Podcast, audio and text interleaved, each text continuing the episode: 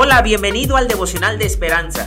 Creemos que en este tiempo Dios hablará a tu vida y que tú puedes hablar con Dios.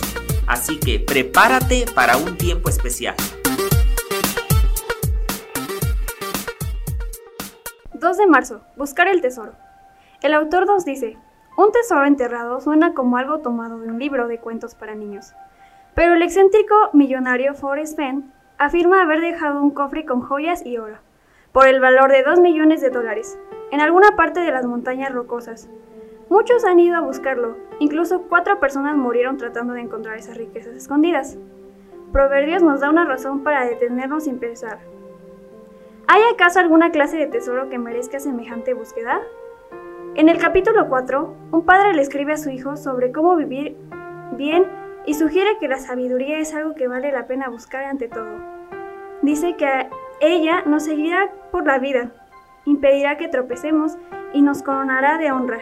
Cientos de años después, Santiago, medio hermano de Jesús y líder de la iglesia primitiva, también enfatizó la importancia de la sabiduría.